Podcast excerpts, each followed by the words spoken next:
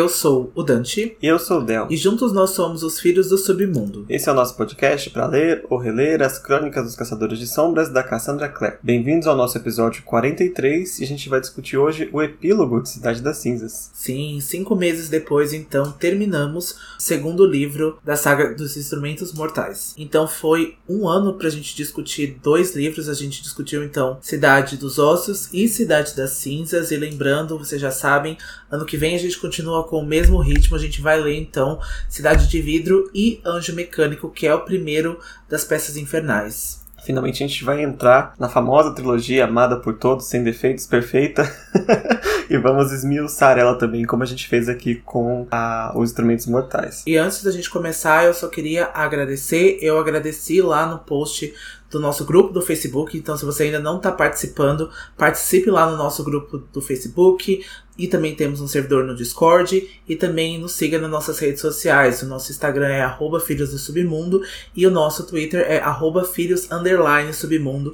E assim, a gente se repete, mas eu tô muito grato de ter feito esse projeto, desse projeto ter ido para frente. A gente ainda nem completou um ano e os nossos números já estão bastante expressivos, as pessoas estão acompanhando, a gente já consegue ver aí uma base de fãs que vem conversar com a gente nas nossas redes sociais, que deixa uma mensaginha de fogo pra gente. Tá sendo bem legal, a gente tá quebrando recordes semana a semana. A gente até ficou no topo aí, em vigésimo lugar do Apple Podcast, né, com o nosso primeiro ano de podcast. Então a gente se sente muito feliz e muito grato. Então a gente quer agradecer a cada um de vocês pelo carinho, pela audiência, pela preferência.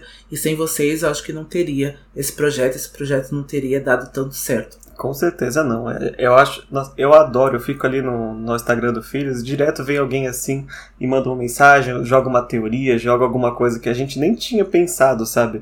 E aumenta muito, muito, muito a nossa, a nossa discussão. Eu adoro trazer coisas novas para cá coisas que a gente esquece também, às vezes o pessoal vai lá e relembra.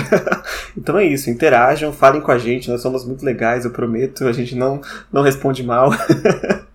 Porque é, aumenta muito a nossa nosso potencial de discussão aqui. Eu gosto muito de. O Dante também, né? Gosta muito de estar tá interagindo com vocês quando a gente pode. E aproveitando essa pausa, indiquem o nosso podcast aí para os amigos, para a família, para grupo de WhatsApp. A gente quer que a nossa fanbase aumente, a gente quer chegar em mais pessoas. Então, se você quer convencer um amigo a conhecer a saga, a ler os livros, ou pelo menos escutar os nossos episódios, indique aí se você quer debater com os amigos e familiares de vocês. Dê esse compartilhamento aí pra gente, que eu acho que vai ser muito legal para todos nós. Com certeza. E vamos para as mensagens de fogo então desta última semana de gravação do ano. A gente tem em duas partes hoje, porque eu fiz algumas perguntas lá no Instagram que é sobre o livro em si, eu vou deixar para a gente discutir no final. Então vou começar com as mensagens aqui do começo do podcast, que é para relembrá-los, para quem esqueceu ou não lembra, que o nosso retorno para a terceira temporada é no dia 7 de janeiro, que é uma sexta-feira também, com o primeiro capítulo de Cidade de Vida. Isso mesmo. E a gente também gostaria de avisar para vocês que o esperado, o tão desejado box de Artifício das Trevas vai ser lançado pela galera Record no ano que vem. Eles fizeram aquela famigerada live ali de Vem Aí de 2022 e eles disseram lá que vai vir um box então completo aí, que a gente já conhece essas lombadas então que se completam dentro da trilogia. O box box tá incrível. Tem um artista novo que fez tanto a arte do box, né, quanto a arte da, da caixa, quanto as capas dos livros. As capas estão lindíssimas. Eu me apaixonei pela capa de Dama da Meia-Noite, ficou incrível. Emma e Julian, né, no foco aí da, das capas, eu amei, ficou incrível. A gente vai avisar aí para vocês assim que eles liberarem a pré-venda do box de Artifício das Trevas. E as capas foram ilustradas, acredito eu que com exclusividade aqui pro Brasil, por um ilustrador brasileiro, que é o Lucas Werneck. Né, ele, ah, foi dito na live que ele também fez alguma arte pro, pro Maldições Ancestrais, se não me engano é o pôster, né? Que tá o Magnus e o Alec. Me corrija se a informação estiver incorreta, que eu tô lembrando de memória aqui. Mas é muito bom a gente ter essa edição exclusiva nossa também, né? Eu vi um, um pessoal ah, falando em espanhol no Twitter, assim, que queria muito uma capa como aquela. Chorem. Aqui é Brasil, porra. Aqui é Brasil. Então a gente conseguiu essas capas exclusivas. E a gente também tava olhando o feed do Lucas Werneck. incrível, incrível. Ele tem um detalhe, ele tem uma arte incrível. Ele mesmo consegue fazer vários tipos de traços diferentes, vários tipos de desenhos diferentes. Nossa, é incrível. Siga ele lá no Instagram também, né? Dê essa moralzinha aí para ele, porque é incrível e a gente tem um box de exclusividade agora, então a gente pode postar quantas fotos e fazer os gringos chorarem. Exatamente. E nessa mesma live, a galera confirmou que todo mundo já sabia, né, que o Corrente de Espinhos também vai sair por eles. É possível no final do ano que vem, mas assim, dizem, dizem eles que depende de quando o pessoal do lado de fora enviar para eles, né?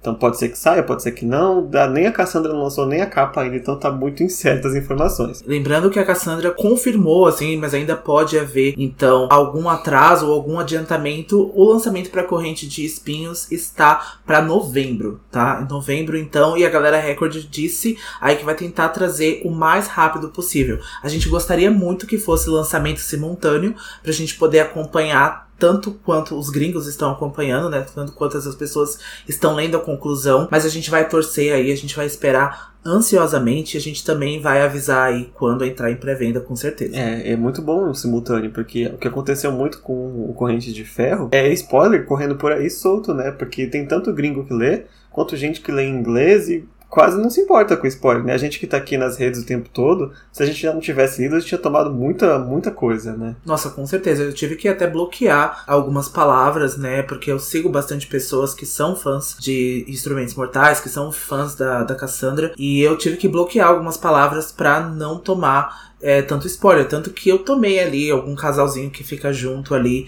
do livro. Eu lembro que teve uma menina que postou uma fanart e, e acabou estragando a minha experiência, com certeza, porque eu gostaria de ter lido em primeira mão quando isso acontecesse, né? Quando os personagens então se encontrassem. É, mas eu fico aí na torcida que a gente consiga pelo menos parecido ali com eles, mas eu acho que a gente vai fazer a mesma coisa, né? A gente vai ler em inglês, então para acompanhar esse lançamento. E vocês também acompanhem a live do Vem Aí da Galera Record, porque tem muito livro bom chegando para 2022. Tem muita coisa incrível chegando, pra, principalmente para fantasia. Tem romance, tem ficção, tem suspense, tem para todos os gostos. Foi uma live aí que foi bem servida mesmo. Foi uma hora de lançamentos de livro assim sem parar. Tem box incríveis também. Então assim, vão lá, vai lá no canal do Grupo Editorial Record, que essa live ficou gravada e tá incrível. É, e lembrando que a gente não é patrocinado pela galera Record. A gente fala isso de leitor para leitor, porque eu acho que eles nem sabem que a gente existe ainda. Mas, né, galera, olha nós aqui falando de Cassandra toda semana, né? Então, dê um patrocínio. dê um livrinho. Bom, vamos pro sinopse então do nosso episódio final do ano e capítulo final do livro. Clary visita Simon e os dois chegam a uma solução quanto ao seu relacionamento. Luke vem buscá-la em sua nova caminhonete e eles conversam sentimentos guardados de Luke por Jocelyn. Inspirada por sua conversa, Clary decide revelar seus verdadeiros sentimentos para Jace, mas o garoto tem uma ideia contrária quanto à relação. Esse é um epílogo só de conversas, gente. As partes de ação foram todas resolvidas e agora todo mundo quer pôr em pratos limpos as suas relações. E parece que a Cassandra não vai setar nada pro próximo livro. Chega no finalzinho, ela vem com essa mania dela de botar coisas no epílogo pra gente esperar o livro seguinte, né? É verdade, a gente vai ter aí muitas definições de relacionamento. Gostei dessas conversas, não são conversas definitivas, né? Mas eu gostei da posição que os personagens pensaram sobre isso e pelo menos resolveram aí essa etapa desse livro, né? Então a gente vê menos chatice agora e mais solução. Apesar que eu sinto que. Vocês vão ver quando acabar o capítulo, quem não leu, que a Clary é a que ficou mais perdida no fim de tudo, né? Que os meninos ao redor dela que estavam mais sem saber para onde ia, o Simon principalmente, o Jace, acabam tomando suas soluções e a Clary acaba sendo jogada e ficando sem nenhum dos dois, né? Eu tô rindo porque a Clary tomou dois tocos nesse capítulo. Coitada!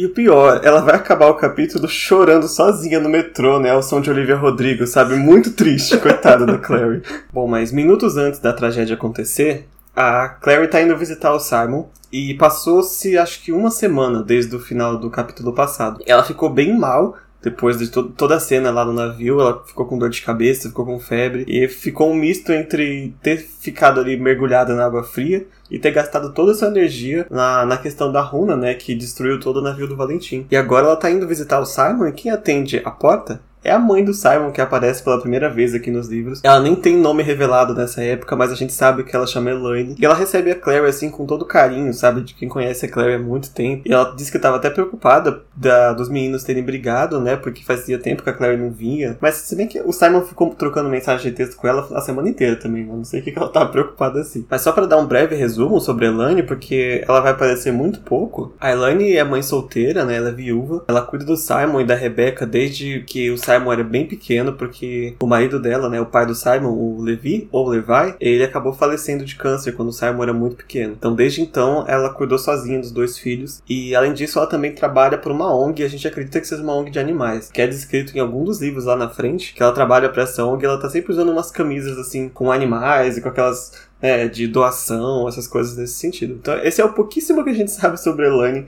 das poucas vezes que ela aparece no livro, né? É, um pouquinho de backstory só, né? Que a gente não tem muito. Ah, os pais que a gente mais vê, então, são aqueles que estão introduzidos dentro aí da clave, né? Dos Caçadores de Sombras. A gente vê bastante o Robert, a Marise, a própria Jocelyn também.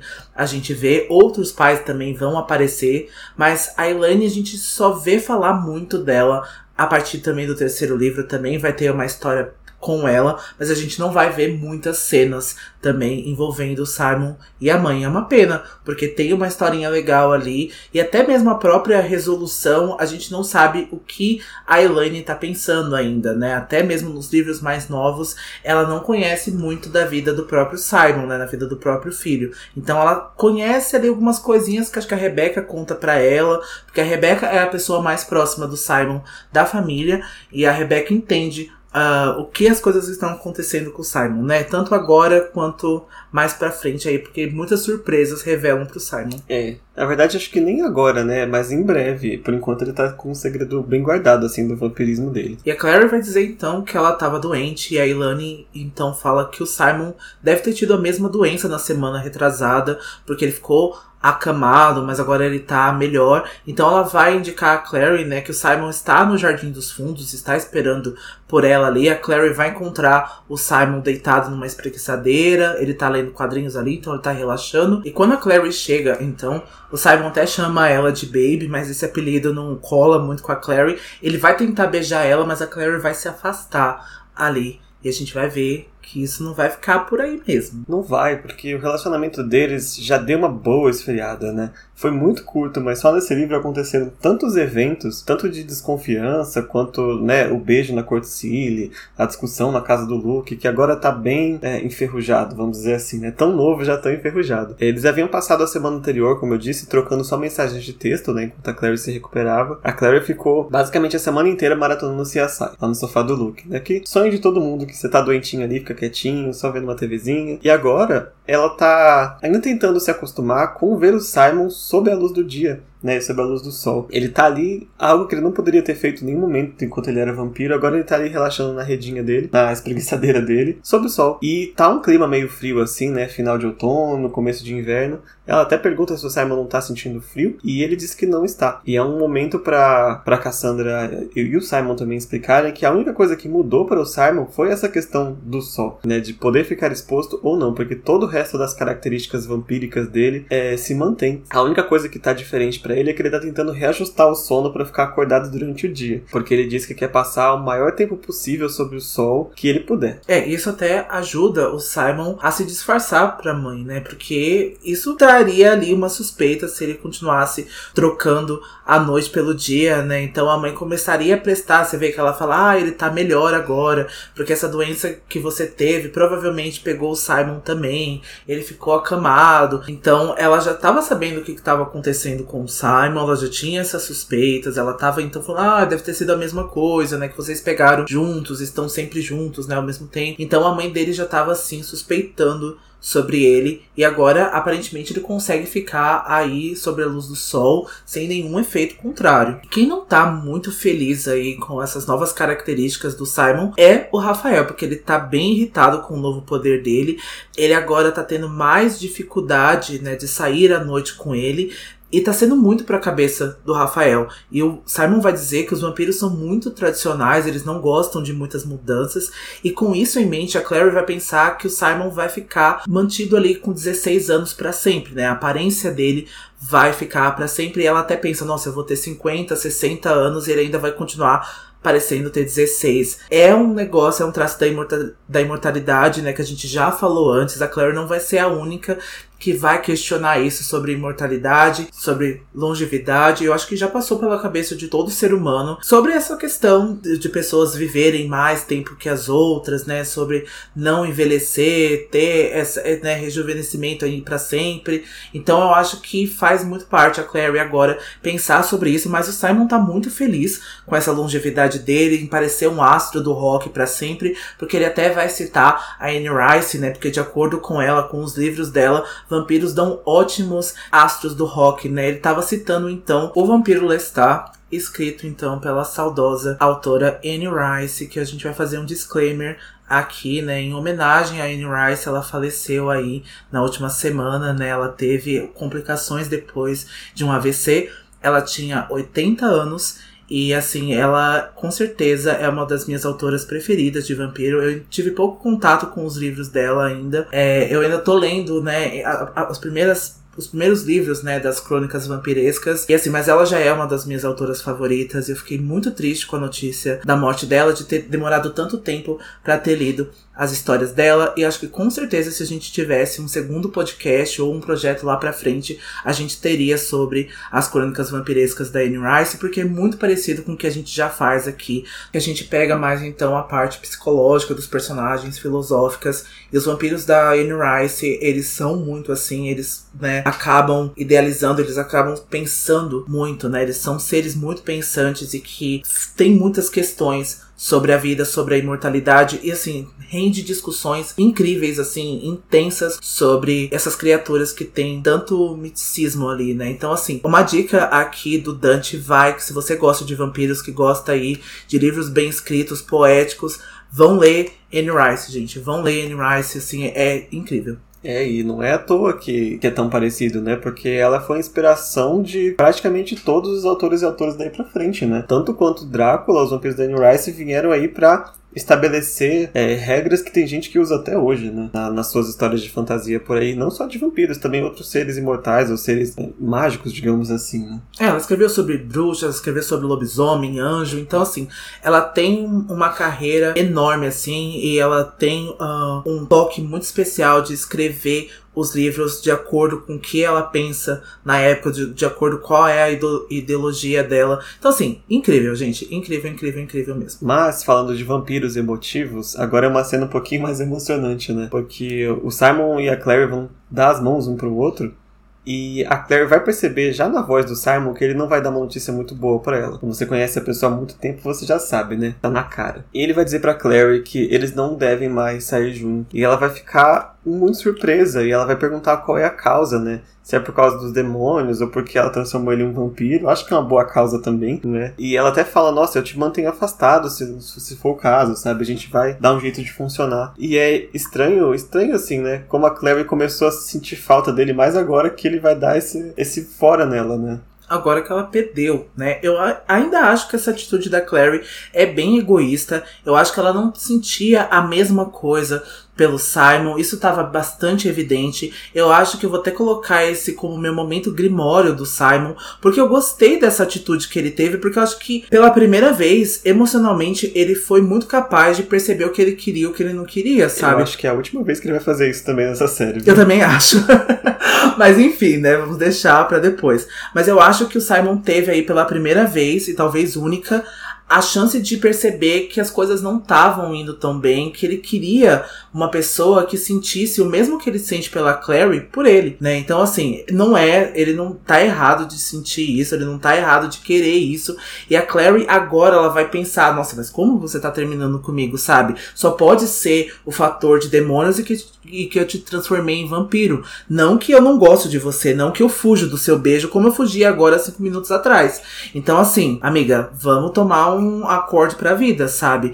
E o Simon ainda quer ser amigo dela. É somente pelo resto que ele não tem tanta certeza. A Clary vai demorar para se tocar que ele falava do namoro e não da amizade dos dois. Eles estavam de mãos entrelaçadas, né, nesse momento, e o Simon havia dito que amava ela e pensou que era isso que ela queria, né? E até no último capítulo, o Simon disse que amava a Clary, que ela era a única que ele amava, mas agora ele tá definindo mais esse relacionamento para amizades. Então a Clary vai perguntar se é por causa da Maia. Eu não sei qual foi o momento que a Clary se tocou que havia ali uma tensão, talvez amorosa, entre os dois. E o Simon diz que por enquanto ele não gosta dela desse jeito, mas quando ele está com a Maia, ele sente que é como estar com alguém que gosta dele. E com a Clary não é assim. Então, bem pensado da parte do Simon, eu acho que sim, ele tem ali pelo menos uma relação diferenciada com a Maia. A Maia se interessou por ele, talvez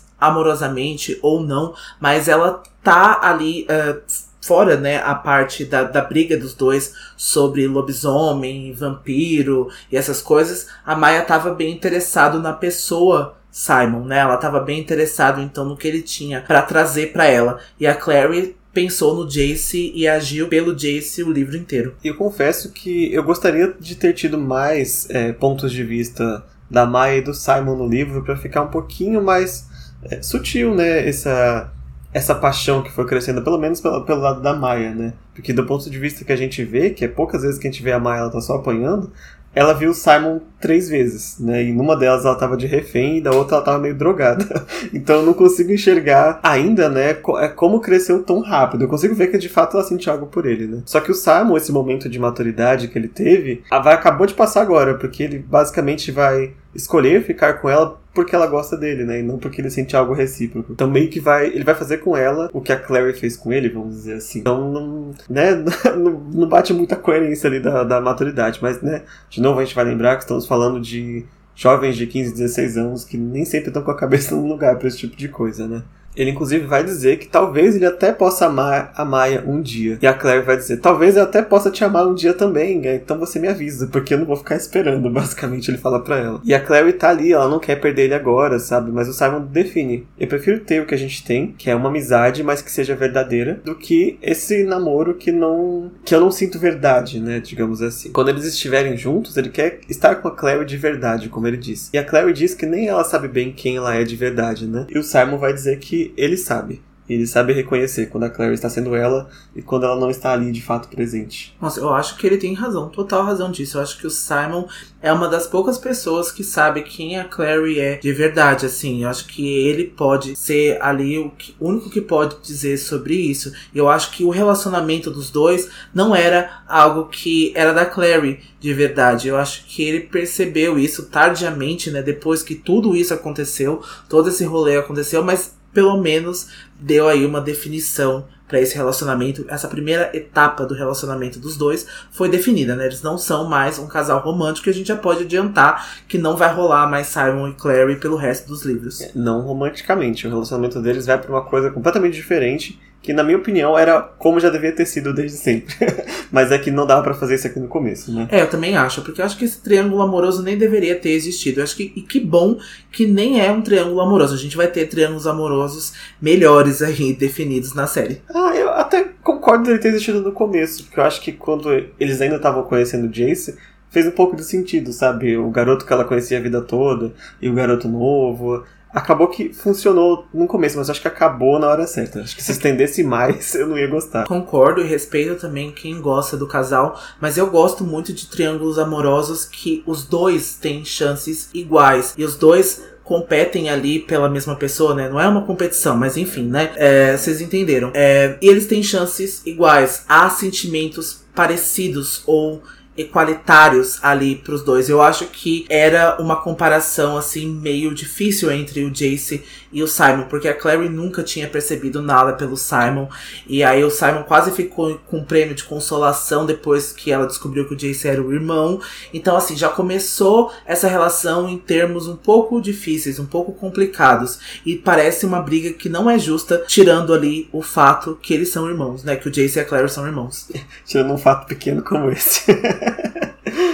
E o Luke está chegando então agora com essa nova picape. Ele vê a Clary saindo da casa do Simon, né, fechando o portão. E um fato curioso é que o Luke tinha trocado a picape velha dele, destruída por uma nova, igualzinha. A Clary até fala que isso é a cara do Luke, né, porque ele quis a mesma picape. Ela diz então pro Luke, quando entra no carro, que ele não precisava ter vindo buscar ela, mas o Luke se sente mais seguro ali. E ele vai brincar dizendo que isso vai durar aí por mais cinco ou seis anos, né? Essa paternidade ali sufocante. E que ele só vai deixar a Clary namorar quando ela tiver 30 anos de idade. E a Clary, depois de ter tomado aí esse toco, pensa que talvez nem estivesse pronta para namorar quando tivesse 30 anos. O Luke vai tentar até ali averiguar o que aconteceu entre ela e o Simon, mas a Clary não quer mais comentar sobre o assunto. A Clary então percebe que o Luke está indo de novo para o Beth Israel, né, o hospital que a Jocelyn continua internada, e ela se oferece para ir com ele até lá, né? E no caminho, enquanto eles estão passando ali pela ponte do Brooklyn, ela vai observando a paisagem e ela vai ter uma memória da mãe dela. É, quando ela era menor, ela perguntou para Jocelyn por que, que a Jocelyn nunca havia pintado ela mesma, né, a própria Clary. E a Jocelyn respondeu na época que pintar é tentar conservar algo para sempre em algum lugar. E quando você ama alguma coisa, você não deve tentar prendê-la, mas deixar livre para mudar. O que na teoria é muito belo, né? É uma frase muito bonita. Mas que a gente vê que, apesar dessa frase, a Jocelyn cometeu alguns erros que não fizeram um bom uso dessa frase, né? Ela não deixou que a Clary, então, amadurecesse e crescesse e mudasse, porque ela bloqueou as memórias dela, ela impediu que a Clary soubesse sobre o passado, sobre quem ela era de verdade. Então, assim, ela estava prendendo a Clary em estado, né, em, pelo menos em uma ideia que ela acreditava ser melhor para a filha, né? Então a gente acha ainda, eu acredito que era a melhor solução que ela tinha, né, depois de tudo isso que aconteceu, mas que então houve essa interrupção da mudança da Clary. É verdade, assim, não querendo concordar com o Valentim de forma nenhuma, mas que houve uma certa prisão ali para Clary houve, né? E a Clary hoje vai pensar que ela detesta mudanças, né? Porque como ela já falou no comecinho do livro, ela gostaria muito que tivesse como sempre esteve. Ela e a mãe, o Luke no apartamento, sabe? O Simon e ela como sempre foram. E agora que eles voltaram a ser, tá diferente por causa do relacionamento deles, então é, ela sente saudade de quando ela não sabia de nada. Então, aproveitando esse engatamento que eles estavam falando sobre a Jocelyn, a Clary então vai contar que o Valentim havia insinuado que o Luke era apaixonado pela mãe. Aí o Luke então vai abordar ali e perguntar se ela achava que aquilo era verdade. Ela vai confessar pro Luke que inicialmente descartou a afirmação, mas era paranoia. Mas depois de pensar bem realmente, era muito estranho que o Luke estivesse sempre por perto e que nem ele, nem a mãe dela tivesse algum relacionamento, né? Que nenhum dos dois tivesse algum namorado. A Claire até pensou que ele e a mãe estivessem juntos em segredo e que não quiseram contar para ela porque ela, talvez ela não entenderia ou ela começasse a fazer perguntas sobre o pai. A Clary diz que agora, né, depois disso tudo, ela entendeu e que o Luke pode contar para ela qualquer coisa. É, agora abre o jogo aí, você tá com a minha mãe ou não tá? Eu quero saber.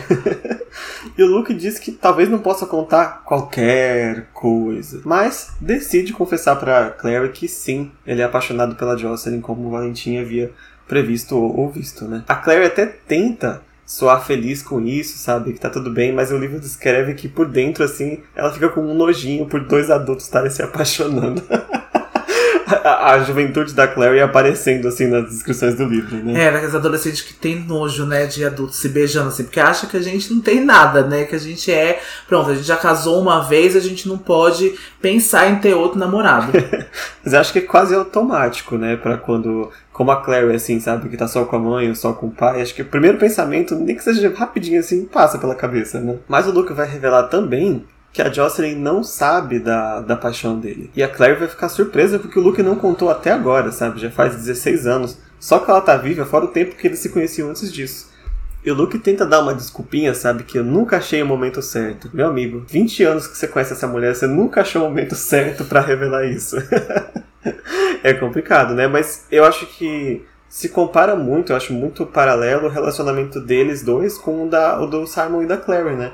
O Simon também passou um bom período da vida apaixonado em segredo pela Clary, né? E agindo como o Luke age até então. E o Simon, nesse período curto de vida dele, já conseguiu definir, né, como eu quero e como que eu não quero estar com a Clary, enquanto o Luke continua ainda preso, né? Ele vai fazer tudo pela Jocelyn até então, abrir mão da própria vida, sem ter certeza absoluta se ela sente o mesmo por ele. É, é bem complicado. Eu acho que nesses 20 anos houve ali uma chance, uma tentativa. Eu acho que até a própria Jocelyn enxerga assim, porque até nos próximos parágrafos o Luke vai dizer que a Jocelyn não é cega. Então ela sabe que o Luke sente alguma coisa por ela. Mas o Luke fica muito pensando no passado, né? Ele fica muito internalizado com essas coisas do Valentim. Ele ficou esperando, né, o relacionamento do Valentim. Ele achava que os dois eram felizes e até por isso que ele, né, falou, nossa, é melhor ela estar tá com alguém que faz ela feliz. Então o Luke segurou isso durante muito tempo e eu acho que houve sim, é, agora, né, antes disso, né, colapsar desse jeito, né, do Valentim voltar e ter essa treta de novo com os instrumentos mortais, eu acho que pelo menos ele deveria ter falado sobre os sentimentos, né, contrários ou não, se a, se a Jocelyn pensasse, não, não te quero, e a gente pode continuar só amigo, mas que ele falasse sobre isso, né? Que ele revelasse isso para ela, porque eu acho que seria justo com os dois, porque aí ele poderia ter colocado um ponto positivo, ali um ponto final nessa, nessa relação. Olha, ou eu continuo aqui é, guardando esses sentimentos para mim, ou eu parto para outra.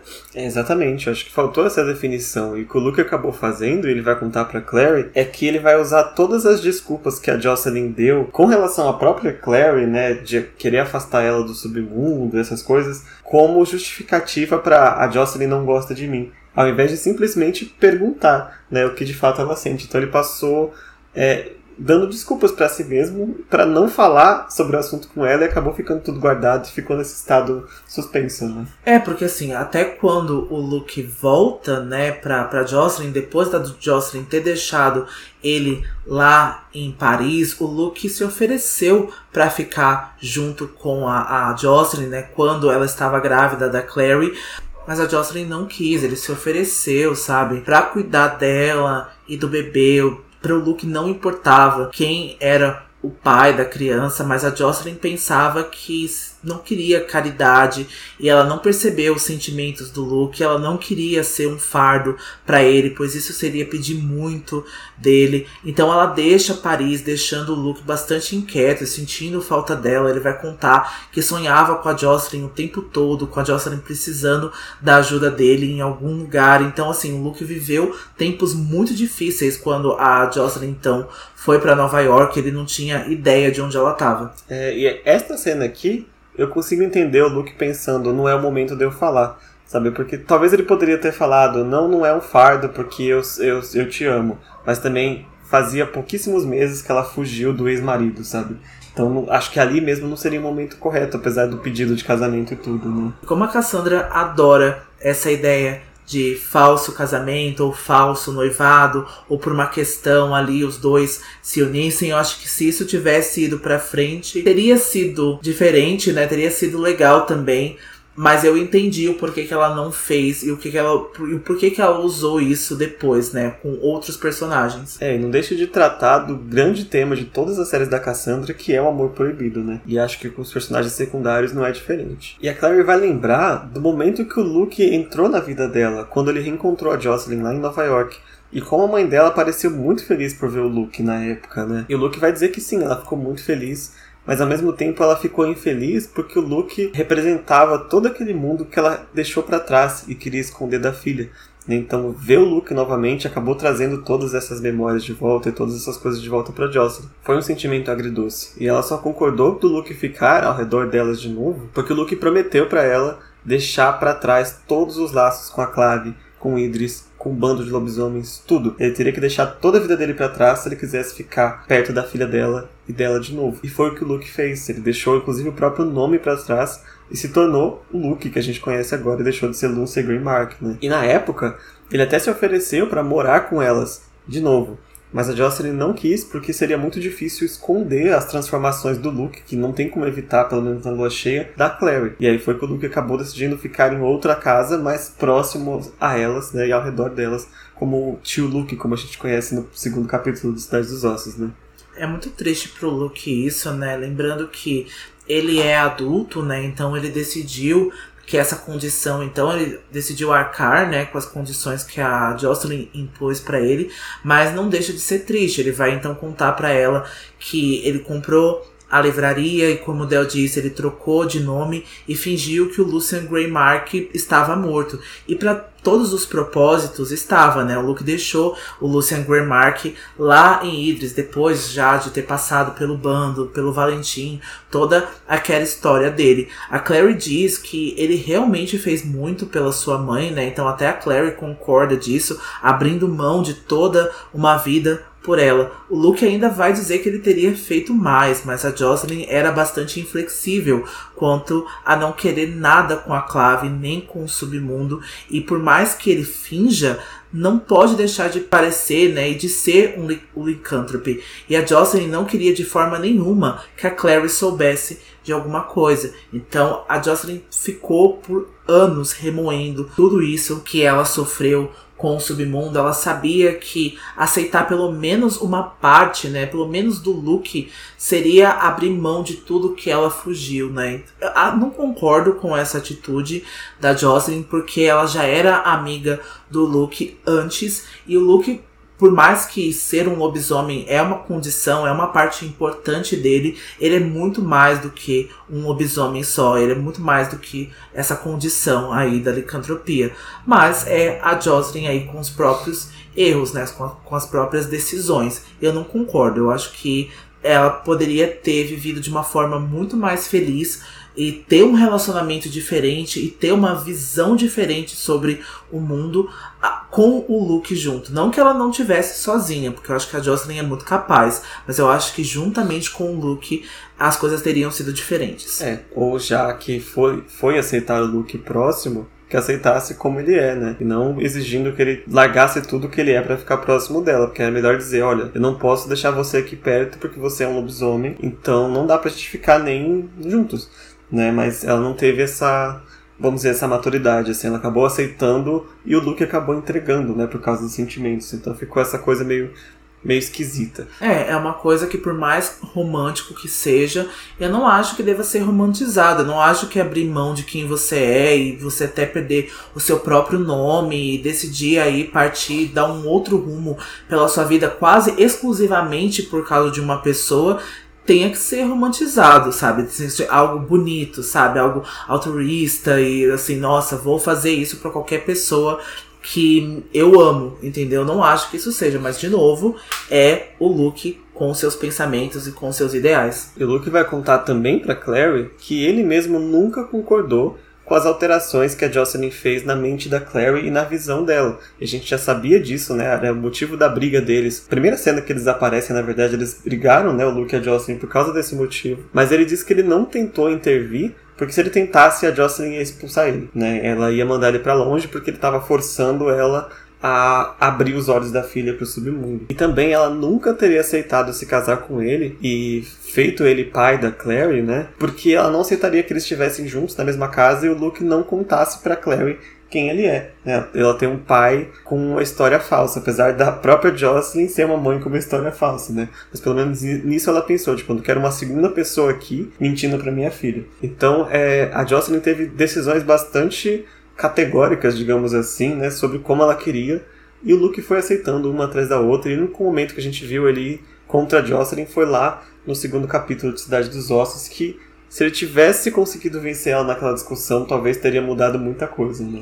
Sim, talvez teria mudado. A gente já falou que entra aí no reino do IC, mas eu acho que a gente já falou também lá na temporada passada que essas decisões da Jocelyn poderiam ter sido muito piores do que, do que foram, né? Do que é. Então, assim, a Claire poderia ter sido atacada, a Claire poderia ter sido sequestrada pelas fadas, enfim. Várias coisas poderiam ter acontecido com a Claire e a Claire teria permanecido na ignorância, cega, completamente ali, cega, sem ideia do que estava acontecendo com ela. Então, assim, eu entendo o lado protetivo, o lado de mãe, de segurança que a Jocelyn ofereceu para Clary, mas eu não entendo essa cegueira e essa ignorância que a Jocelyn impôs para todo mundo, para todo mundo que tivesse ao redor. Eu tenho certeza que pro Luke também foi muito difícil. Ele se apegou muito a Clary, ele tem essa paternidade com ela muito próxima. Então, para ele foi muito ruim ter visto a própria Jocelyn e ele ter mentido pra, pra Clary esse tempo todo por erros e por consequências que aconteceram, sabe? Eu acho que ela era muito jovem, Valentim é muito apaixonante. A gente já discutiu isso várias vezes, a gente já abordou todas as facetas do Valentim. Então, sim, foi um erro ter se apaixonado por ele, mas sabe? Mas, sei lá, 15, 20 pessoas se apaixonaram pelos ideais dele e todos eles caíram por si, que o Valentim não era nada disso. Então, assim, é, não é definição para fechar completamente a, o futuro, sabe? Como a Jocelyn fez. E depois desse assunto quase ter acabado, o Luke vai acalmar a Clary dizendo que já faz muito tempo então que ele se conformou, que ele aceitou esses sentimentos. A Clary então vai continuar dizendo que ele se ofereceu para se casar com a Jocelyn, mas ele nunca havia dito que era porque ele a amava. Ela acha que ele deveria ter dito a verdade e que ele pode estar enganado quanto aos sentimentos da Jocelyn. Ele ainda não acredita, ele vai tentar encerrar o assunto por, de uma vez por todas. A Clary vai dizer que uma vez havia perguntado a Jocelyn por que ela não namorava e ela havia respondido que era porque já havia entregado o seu coração a alguém. Na época, a Clary até pensou que ela se referia ao seu pai, mas agora ela não tinha tanta certeza assim. É, eu gosto dessa parte porque, só pra gente não malhar a Jocelyn o episódio inteiro, pode revelar que a Jocelyn também guardou os sentimentos dela com relação ao Luke para proteger a Clary. Pode ser que a, o Luke não seja a única pessoa que esteja guardando a, os seus sentimentos, né? Mas, de novo, essa vontade de proteger a Clary cegou a Jocelyn para muita, muita coisa. É, porque agora a Jocelyn tá nesse A Mimira aí já faz dois livros. Eu não vejo a hora dessa mulher acordar e falar, né? Fala, mulher, pelo amor de Deus, tudo isso que você tava sentindo, por que você já fez as coisas, né? Não aguento mais, eu tô assim, já, eu já sei o que, que vai acontecer, mas mesmo assim, já não tô mais aguentando ela dormindo e tanta coisa acontecendo, e tanta coisa que a gente precisa, né, da opinião dela, e ela tá lá dormindo. Quando o Luke ouve isso, ele acha que a Jocelyn estava falando do Valentim. Mas a Claire já tem as suas dúvidas. Talvez a Jocelyn podia estar falando do Luke mesmo. E a Claire vai perguntar pro Luke se ele não odeia não dizer como se sente de verdade. Claramente ela não estava falando do Valentim, né, gente? Eu acho que a Jocelyn detesta o Valentim. Ela não entregaria o coração para ele. Eu acho que ela já pegou o coração dela de volta há muito tempo. É, mas poderia ser assim: já entreguei meu coração a alguém e ele foi quebrado, sabe? Eu não quero outra pessoa. É verdade. Pode ser esse sentido é também. Então, quando a Clary pergunta, né, se o Luke não odeia dizer como se sente de verdade, o Luke vai confessar que sim, só que na época, olha só essa frase de novo. Ele achava que o que ele tinha, a relação que ele tinha com a Jocelyn, era melhor do que nada. E olha aí o Simon adulto falando de novo, né? Se deixando fazer qualquer coisa. Mas depois de tanto tempo sem contar a verdade para ela, eventualmente ele disse que deixou de contar a verdade, inclusive para si mesmo sabe? Sobre o que ele de fato sente ou deixa de sentir. E quando a Clary ouve isso, ela fica bastante é, tocada. E ela até amassa, assim, um copinho de papel que ela tava segurando e fala: Luke, para, para, para tudo. Eu tenho uma coisa muito importante para fazer, me leva para o instituto, por favor. E ela vai, né? O Luke desvia o caminho para levar ela para lá, porque ela não vai guardar os sentimentos dela mais.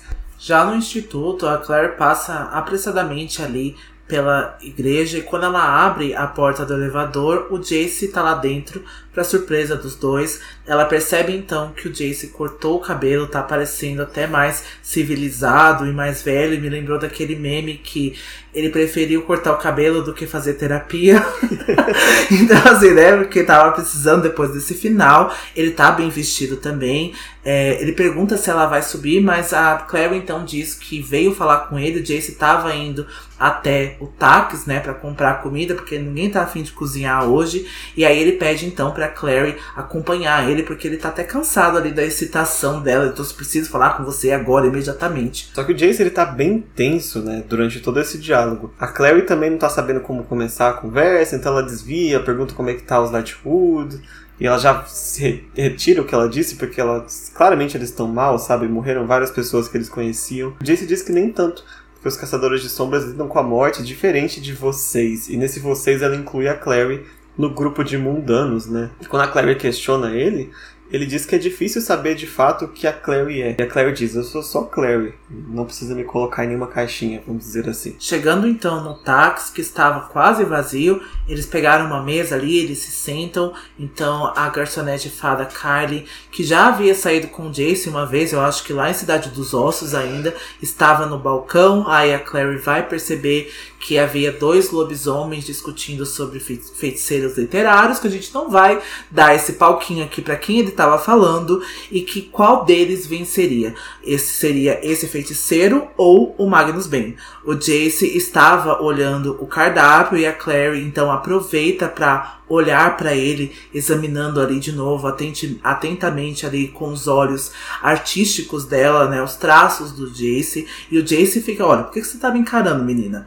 E aí a Kylie chega à mesa, salvando a Clary de responder, né, de entrar aí uma saia justa. É, o Jace não tá num nenhum humor assim para você fazer qualquer tipo de declaração para ele, né?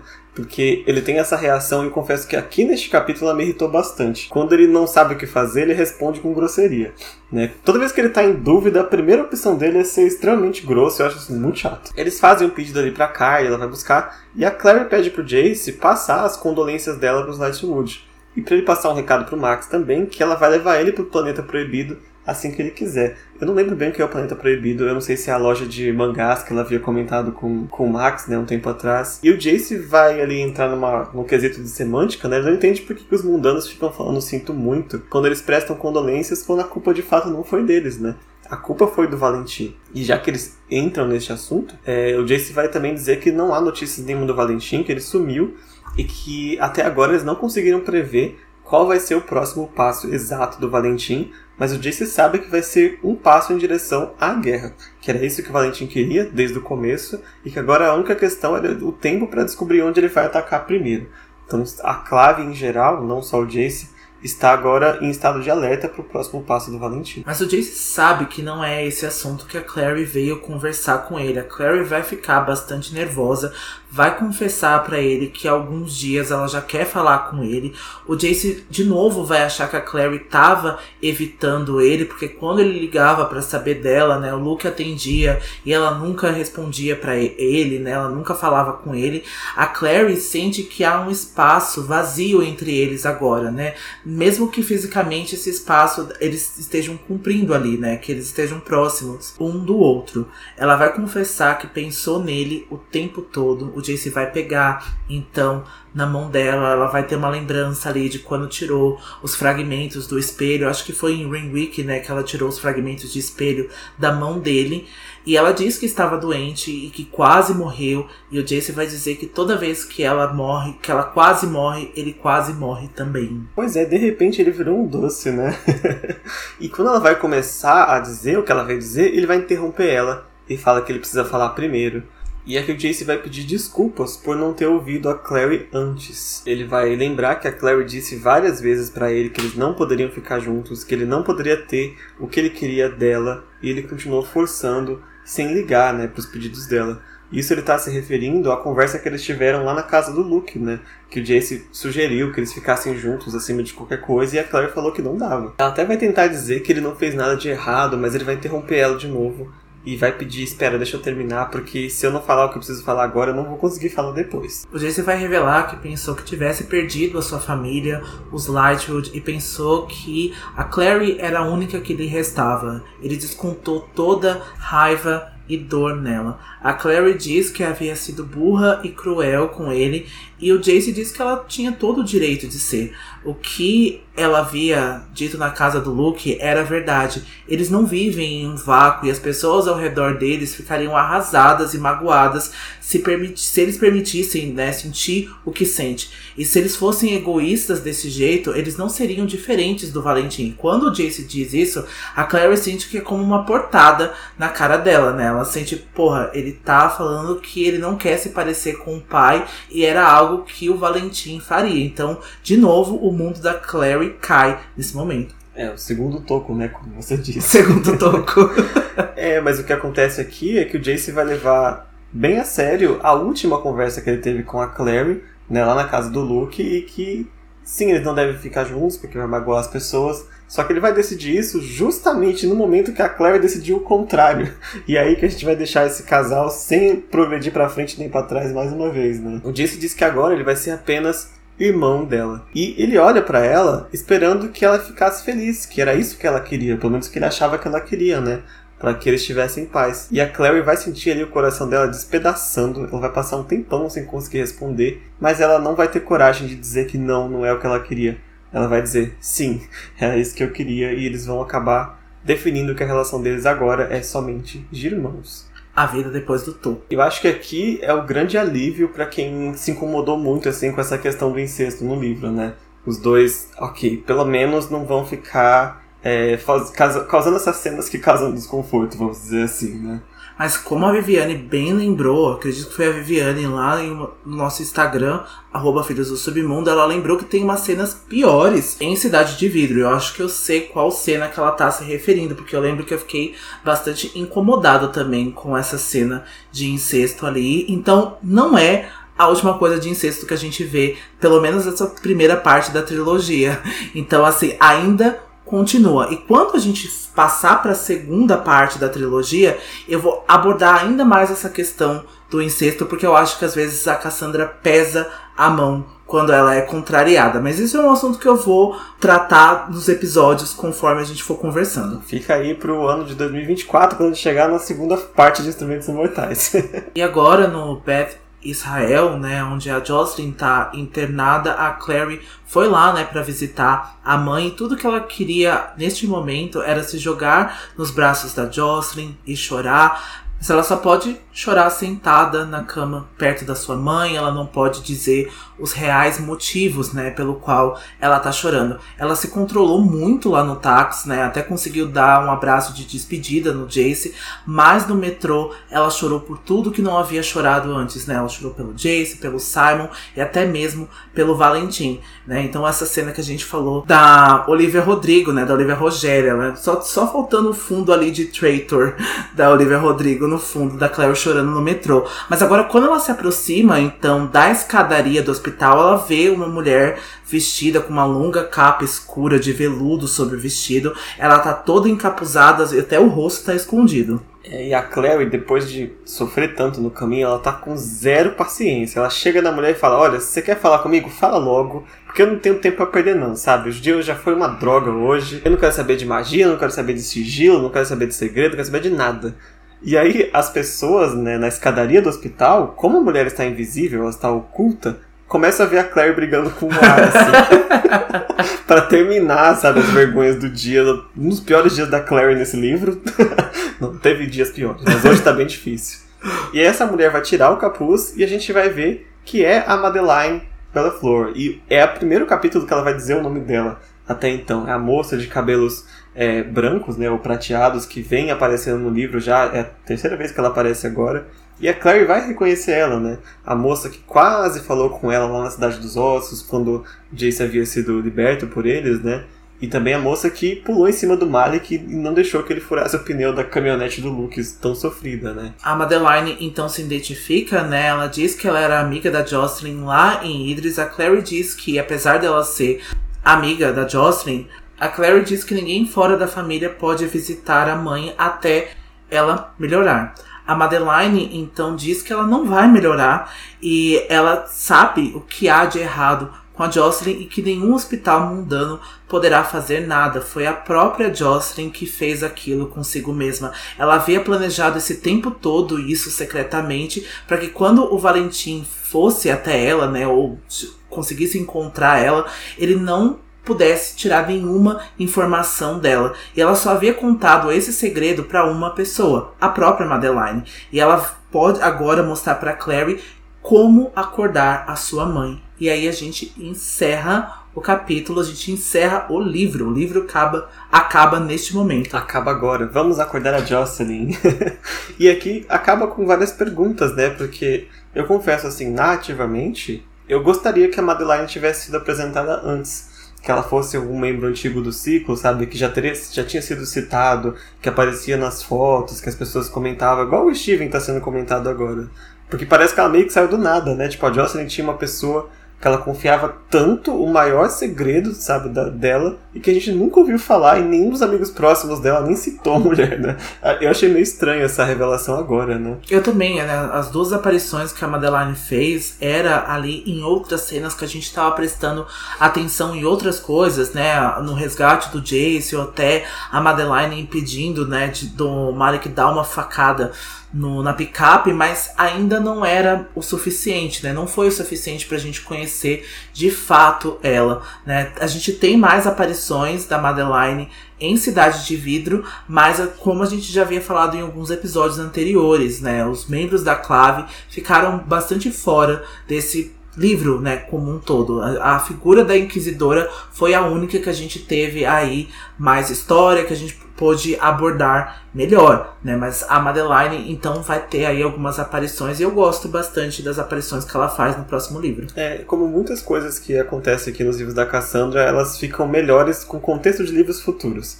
E aí a gente olha para trás e vê a história toda e fala, ah, que legal, mas primeira vez que a gente vê, é, parece que falta uma coisinha ou outra em algumas informações.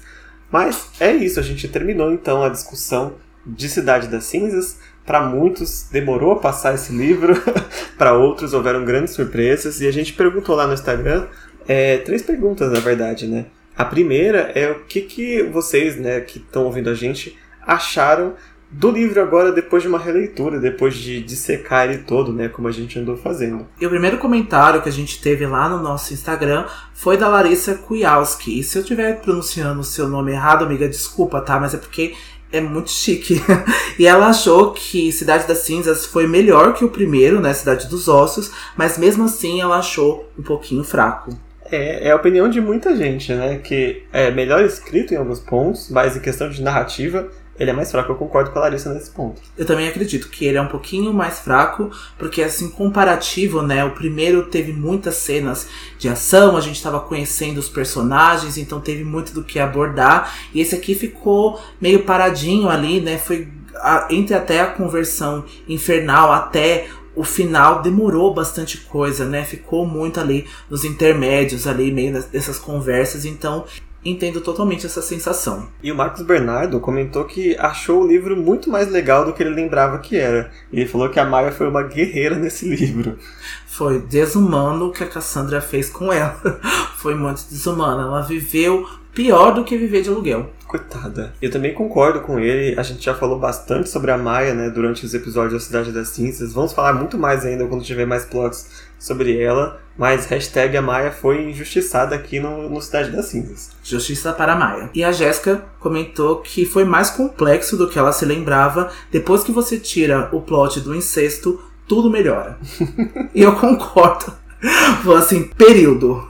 Jéssica, comentou tudo. Isso, em resumo, a nossa opinião sobre o livro é essa. A minha é, se manteve a mesma de quando eu comecei o livro. Sabe, eu já esperava que ele fosse um pouco mais morno. De fato, tem algumas questões mais complexas aqui, principalmente é, na motivações de alguns personagens, porque eu acho que todo mundo foi babaca pelo menos uma vez durante esse livro todo, né? E todo mundo teve seus motivos para ser babaca, digamos assim. Então eu acabei é, entendendo muito melhor as babaquices dos personagens em geral.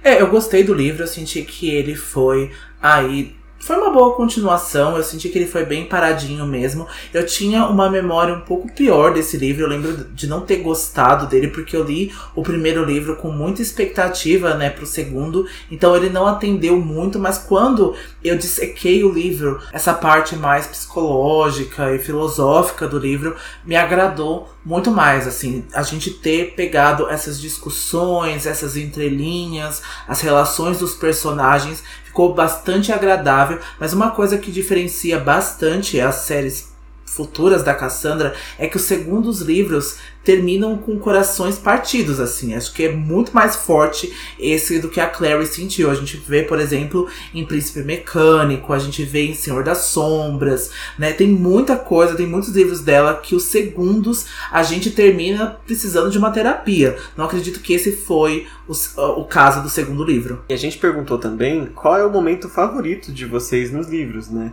E quem respondeu a gente foi o Marcos Bernardo também. Ele disse que o momento favorito dele é o Destemor, e a cena em que o Alec quase sai do armário pro Robert lá na casa do Luke. Você tem algum momento grimóriozão assim do livro, Dante? Destemor também. é um dos, porque eu ainda quero tatuar o Destemor uh, em algum momento do ano que vem. É, mas eu vou colocar também a morte da Inquisidora, também no último capítulo. penúltimo capítulo, né, do livro. Gostei bastante, gostei da cena da, da Clary como badass. Teve muitas cenas que me agradaram bastante. Teve muitos diálogos que me agradaram bastante, assim. Quase todos eles vieram do Luke, assim, que é quase um velhinho sábio do livro que sempre solta uma coisa pontual, assim, eloquente dos capítulos, assim, eu gosto bastante. Acho que o meu momento Grimório seria o ataque na Cidade dos Ossos que é uma coisa que já faz tanto tempo no livro que parece até que foi no livro passado, né? Mas é que me pegou muito de surpresa quando eu li a primeira vez. Eu não esperava que fosse aquele nível de massacre, e assim, estabeleceu para mim que o Valentim é o perigo que ele diz que, que é. Porque eu não sei se para as pessoas também são assim, mas a Clave, os institutos e a própria Cidade dos Ossos é uma instituição que a gente confia tanto, né? E ter visto ela sido invadida desse jeito e desse massacre desse porte, assim, pra gente, ninguém tá em segurança. E a gente vê isso também nos próximos livros, né? Também acontecendo esses ataques em coisas que a gente confiava e que eram né, fortificadas em si. Então eu acho que foi um momento muito legal do livro, né? Apesar de ter sido um massacre. E a última pergunta que a gente fez é se vocês gostariam que alguma coisa tivesse acontecido diferente nesse livro.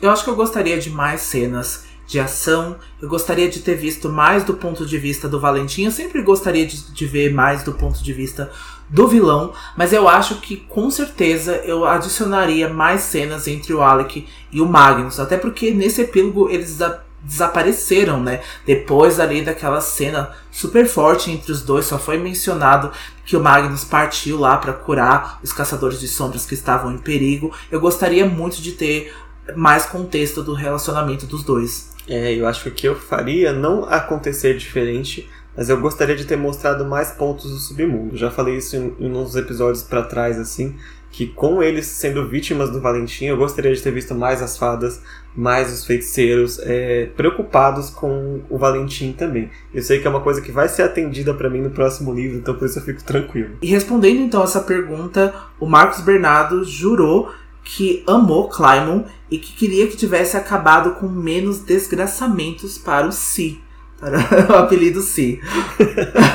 Sim, Simon sofreu um pouco. Ele morreu duas vezes, né, nesse livro. então, para quem gosta. E aí achamos já alguém que chipa a Clary e o Simon, né? Tem bastante gente, né, que, que faz esse chip. Tem bastante gente, e tem bastante gente que gostou muito da representação deles na série, porque lá eles foram um casal mesmo por boa parte aí dos episódios, né? Então, assim, não foi só um romance curto, né? A Clary também se apaixonou, né? Amou o Simon romanticamente, né? Como homem mesmo. Então, muita gente gosta de Climon. E a Larissa Kuyalski disse que a Clary poderia ter sido menos chatinha. Período. Concordo. Concordo. A Clary é, assim, às vezes bem chatinha mesmo, assim. Eu acho que eu já acostumei com a chatice dela. Porque eu acho que eu vejo tanto o contexto dos próximos livros, eu gosto tanto da Clary lá na frente, que eu já acostumei, assim. Ela fica lá falando, ah, fala, ah, tá bom então, filha, seja chatinha aí, seja chatinha com o Jace mesmo, eu vou aguentando, eu vou me concentrando em outras coisas. Vou me concentrando no Magnus, no Alec, no Submundo, é isso que eu vou focando, assim, no, nesses livros. É, eu não sei se é proposital ou não, né, mas como a Clary às vezes parece muito com a Jocelyn, né? Que às vezes elas têm um momento que elas olham pro próprio umbigo assim e esquecem o redor. Né? Não que a Clary seja egoísta o tempo todo, mas no momento que ela faz isso é quando a gente mais sente que ela tá sendo incompreensiva com alguém, né? Ou tá sendo é, grosseira com alguém. O Jace também faz muito isso. Mas a gente sente nesse livro bastante com a Clary agora, né? E o último comentário foi do Lucas Underline Rick 23. E ele falou que queria que a Maia sofresse menos. Então, assim, todo mundo entrou em um consentimento, em concordância que a Maia foi guerreira, que ela sofreu e que a gente quer justiça por ela. Então é isso, gente. A gente encerra agora a discussão Cidade das Cinzas. De novo, muito obrigado por acompanhar a gente até agora, em quase um ano de podcast.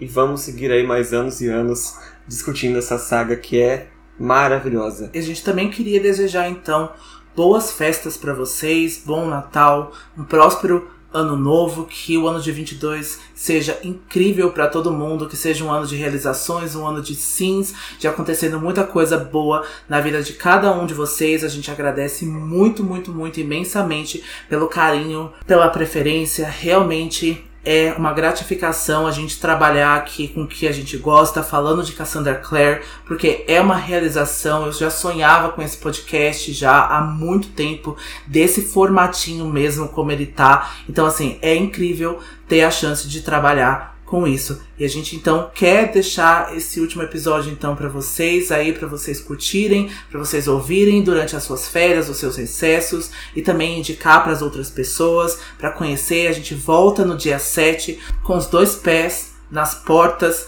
que a gente vai ler Cidade de Vidro e Anjo Mecânico. Então, assim, dois livros favoritos aqui. Vai ser um ano incrível, eu tenho certeza. É, um ano que a gente espera trazer mais novidades aqui pro podcast. A gente já confirmou é que vamos ter sim mais convidados, porque o nosso primeiro e último convidado até então foi muito legal e a gente está a fim de trazer mais pessoas. Já estamos conversando com algumas pessoas para voltar no ano que vem com muita coisa nova no nosso podcast. A gente também queria muito, muito, muito, muito ter participado da Bienal esse ano que passou, mas foi lá no Rio. Mas se ela voltar aqui para São Paulo no ano que vem, podem dá quase certeza que a gente também tá muito afim de participar. Com certeza, e vão lá, se vocês reconhecerem a gente, a gente vai avisar com antecedência quais dias a gente vão. Na Bienal eu pretendo aí pelo menos ir uns dois ou três dias, então a gente vai dizer aí pra gente marcar um encontro pra gente poder se falar, pra gente poder se abraçar, com certeza, e aí se ver, né, o rostinho de vocês aí pessoalmente. É isso mesmo, então a gente volta, como o Dante já falou, no dia 7 de janeiro com o capítulo 1 de Cidade de Vidro, o portal que faz parte da parte 1 do livro. Faíscas voam para cima. Então, até lá, boas festas e não se esqueçam, todas, todas as histórias, histórias são verdadeiras. verdadeiras. Tchau. Tchau.